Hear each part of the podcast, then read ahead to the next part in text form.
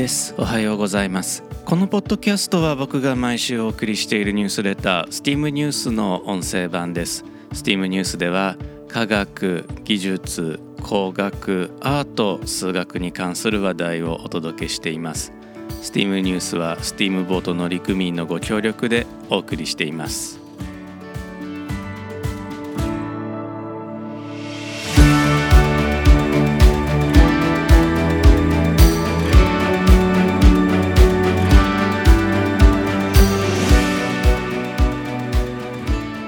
改めまして1です。このエピソードは2022年10月28日に収録しています。このエピソードでは STEAM ニュース第101号から「神はサイコロを振る」という内容でお届けします。2022年のノーベル物理学賞はフランスのパリサクレー大学のアラン・アスペ博士アメリカのジョン・クラウザー博士オーストリア・ウィーン大学のアントン・ツァイリンガー博士の3人に贈られました3人は物理学の一分野である量子力学の発展に大きく貢献しまた量子情報科学という新しい学問分野を開拓しました。このエピソードでは2022年ノーベル物理学賞が贈られた量子もつれ現象の理論についてそのエッセンスをお届けしたいと思います。実は今ちょっと見栄を張ってみたんですね。量子もつれ現象の理論について僕の理解できた範囲でなおかつ説明できそうな範囲でエッセンスをお届けしたいと思います。アルベルト・アインシュタインは1905年に光の粒子説を発表します。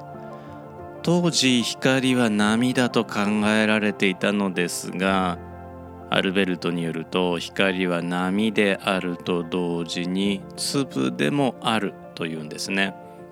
この発見によって物理学は新しい時代を迎えます。量子力学が誕生したんです。量子力学はやがてアルベルトの想像とは違う方向へ急速に発展していきます。例えばこんなことがあります。ラジウム226という放射性元素があります。ラジウム226の半減期は1600年ということは200個のラジウム226があったとすると1600年目にはおよそ100個に減っていて3200年目にはおよそ50個に減っているということです。これ正確に言うと1600年おきに半分のラジウム半量のラジウムがラドンという気体とヘリウムという気体に、崩壊するというふうに言います。最初の200個のラジウム226のうちの一つに目印をつけておいたとします。この目印付きのラジウム226は何年目に消えてなくなるでしょうか？答えは確率的にしかわからないんです。1600年経った時にラジウムがまだそこにあるか期待になってしまっているかという確率が2分の1ということなんですね。いやそんなことってあるでしょうか、まあ、という疑問アルベルト・アインシュタインも思ったようです。太陽と地球の位置関係は1600年後のことまで計算できます。もっと複雑なこと、まあ、例えば1600年後の長崎に雨が降るかどうかこれは我々は計算できないのですがもし大気中の、まあ、地球の上空にある大気の分子一個一個の状態が全部分かっていてで、えー、計算機もうすごくパワーがあってもう天気予報めちゃくちゃ正確にできますっていう風な時代が来れば、まあ、ひょっとしたら1600年後の天気も予測できるかもしれないです。まあそれは分かんないですけどね。でその目印をつけられたラジウム226にもひょっとしたら、まあ、我々の知らない内部メカニズムがあっていついつに消えてなくなると決まっているのかもしれないと、まあ、アルベルト・アインシュタインは疑ったんですね。量子力学がもたらす発見は我々の直感に反するものがいくつもありましたラジウム226はその一連のですが他にも例えば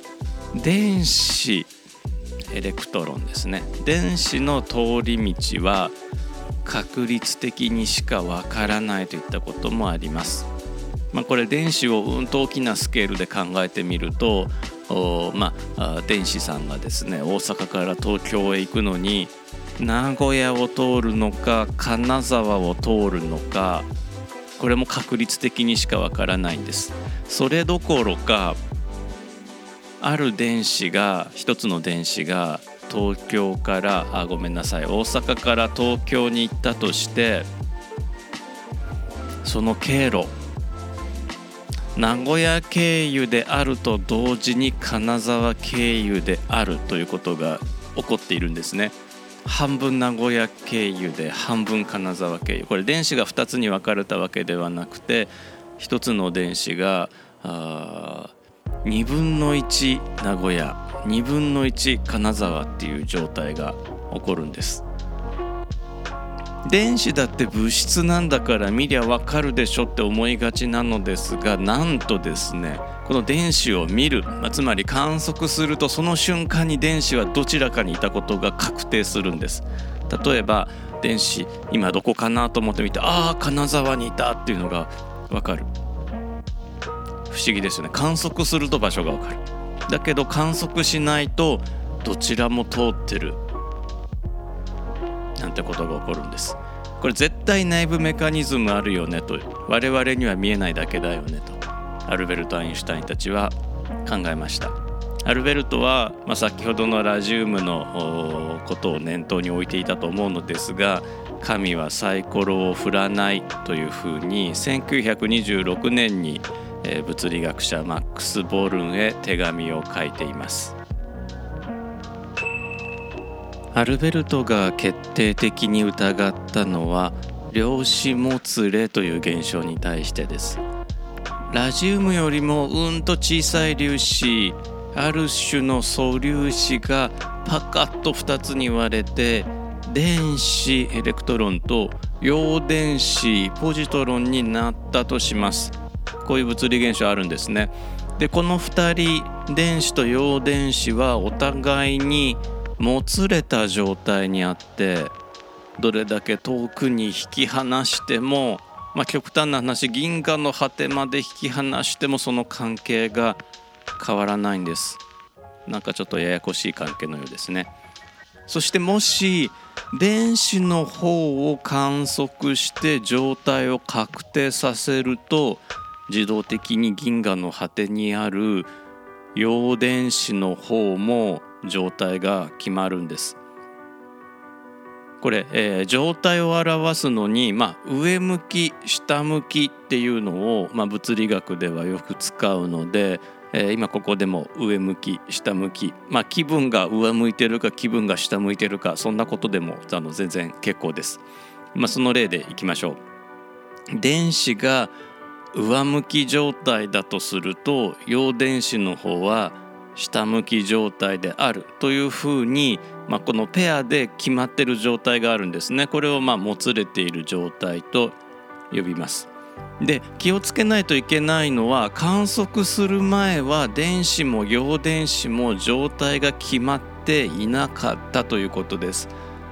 電子の方はあ半分上向き半分下向き。まあ、ひょっとしたら上向き80%下向き20%とか、まあ、きっちり2分の1とは限らないんですが、まあ、半分上向き半分下向きみたいな状態そうすると陽電子の方も半分上向き半分下向きみたいな状態になってるんですね。どっちも両方あり得る名古屋と金沢の両方を同時に通過したっていうのと同じことがこの電子陽電子の状態にも言えているんです半分上向き半分下向きで片方例えば電子の方を観測して「ああ電子君は上向きだね」っていうとその銀河の果てに連れて行かれた陽電子の方はじゃあ陽電子の方は下向きだったんだねっていうことがわかるわけですね。でこれってじゃあ元から内部の状態決まっていて引き離した時には内部の状態を持ってったんだよね。そうでないと一瞬で銀河の果てに情報が伝わったことになるからやばくないっていうふうにアルベルト・アインシュタインは疑ったんです。つまり電子や陽電子の中に中の人がいるんじゃないかと思ったわけです。アルベルトはボリス・ポドルスキーネイサン・ローゼンと共同で1935年にこういったことを論文に書いています。3人の頭文字を取って EPR のパラドックスというふうにも呼びます。1964年北アイルランド出身の物理学者ジョン・スチュワート・ベルはもしそのような中の人がいるとしたら満たすべきベルの不等式を提唱しました。1972年にアメリカのジョン・クラウザーとスチュワート・フリードマンによってベルの不等式が成り立っていないことを示す実験がなされました。1982年にはフランスのアラン・アスペによってより精緻な実験が行われベルの不等式は成り立たないことがほぼ決定づけられました。中の人はいなかったんです。ベルもフリードマンも残念ながら個人となっておりノーベル賞の受賞には至らなかったのですがクラウザーとアスペはノーベル物理学賞を受賞しました。最後にアントン・ツァイリンガーのノーベル賞受賞理由となった量子テレポーテーションについてご紹介します。まずアルベルトが疑ったことつまり量子もつれの中の人がいないとすると情報がワープしちゃうんじゃないの？ということについて疑問を解決しておきたいと思います。情報を伝えるということは突き詰めて言えばコインの表が出ますというメッセージに他なりませんコインの表か裏のどちらかが出ますというメッセージは情報量ゼロなんですね。犯人は内部もしくは外部のものの犯行なんていうこう犯人のプロファイリングがありましたけれどもこれも情報量ゼロですね。で銀河の果てまでもつれた粒子を持っていってその粒子を観測しても地球に残してきた粒子の観測結果に何かの影響を与えるわけではありません。だから情報が一瞬で伝わったわけではないんですね。地球で、えー、粒子を観測した時の確率というものは銀河の果てで観測した結果の影響を受けるわけではないので情報が伝わったわけではないんです。なので量子もつれがあったとしても認めたとしてもまあ実際あるんですけれども情報がワープする光の速さを超えて伝わるということはないんです。では量子もつれは何の役にも立たないかというとそうでもないんです。これめちゃくちゃ役に立つんです。量子もつれを利用するとこの半分上向き半分下向き、えー、というなんか直感には反した量子状態。どっちつかずの粒子。これをコピーすることができるんです。観測せずにコピーすることができるんです。この技術を量子テレポーテーションと呼びます。で量子コンピューターというコンピューターの新しいメカニズムがあるのですがこれはこの半分上向き半分下向きというどっちつかずの粒子を使って計算を行うんですね。上向きをまあ、例えばデジタルコンピューターの1下向きを0だとすると1であり0であるっていう状態これ重ね合わせの状態と呼ぶのですがあこの状態を使ってそのまま計算を進めていくことができるんです。詳しくはですねあのメールでお送りしているニュースレターに、えー、ご紹介している TED トークこちら10分間で、えー、見られる TED トークそして、えー、量子コンピューター超並列計算のからくりという書籍もご紹介していますので量子コンピューターについてはこの2点ご参考にいただ、えー、していただければと思うのですが、ま、とにかくこの半分1半分0みたいなあ状態を使って、えー、並列に、まあ、たくさんの計算並行して行うわけですね。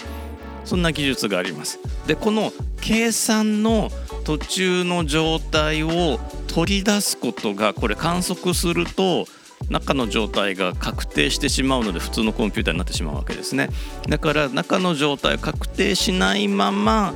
取り出すことができる。これが量子テレポーテーションの応用なんですね。量子テレポーテーションこれうまく言えてなかったですね。量子テレポーテーションを応用するとコンピューターの中身を量子コンピューターの中身を乱すことなくコピーを作れる中身を取り出せるので、えー、取り出す時の情報を取り出す時のエラーというものが劇的に減るというふうに考えられています量子コンピューターっていうのは、まあえー、先ほどのラジウムの例のようにこう確率的に、えー、動いているので最後情報を取り出す時にどうしても揺らぎが生じるんですね。その揺らぎをとても小さくすることができるというふうに期待されているわけです。というわけで2022年のノーベル物理学賞の対象となった量子力学とりわけ、えー、量子もつれという現象について、まあ、エッセンスをお届けしてみました。こちらですねあの YouTube になるのですがあのご存知ですかね予備校のノリで学ぶ大学の数学物理、まあ、通称予備ノリですね。こちらに速報ノーベル物理学賞2022を解説ベル不等式の破れというね、え動画が上がっていて呼び乗り匠さんがものすごく上手に説明をされています。これすごいですよね。速報なので本当にあのノーベル物理学賞決まった直後ぐらいにもこの解説動画を上げられていてしかもすごく分かりやすくてさすがだなと思ってあの僕も見させていただきました。あの STEAM ニュースのメールでお送りしている方ですね。こちらにはリンクも貼ってありますのでまだ見てないよとか、まあ、一度見たけどもう内容忘れちゃったっていう方はですね改めて、えー、見ていただくとすごく勉強になると思います。僕もあの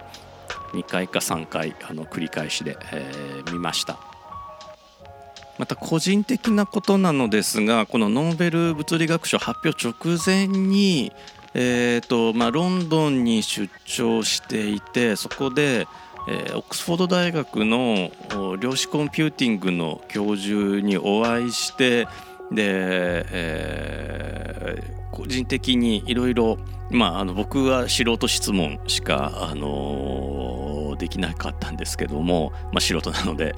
あの学会でね、えー、素人ですがって言ってマウント取る先生もいらっしゃいますけども僕リアル素人で、えー、結構まあ低レベルな質問をしたとは思ってるんですけれども、まあ、そのオックスフォード大学の先生はですね非常に丁寧にあの分かりやすく教えて、えー、くださいました。で,、えー、でまああ僕もまああの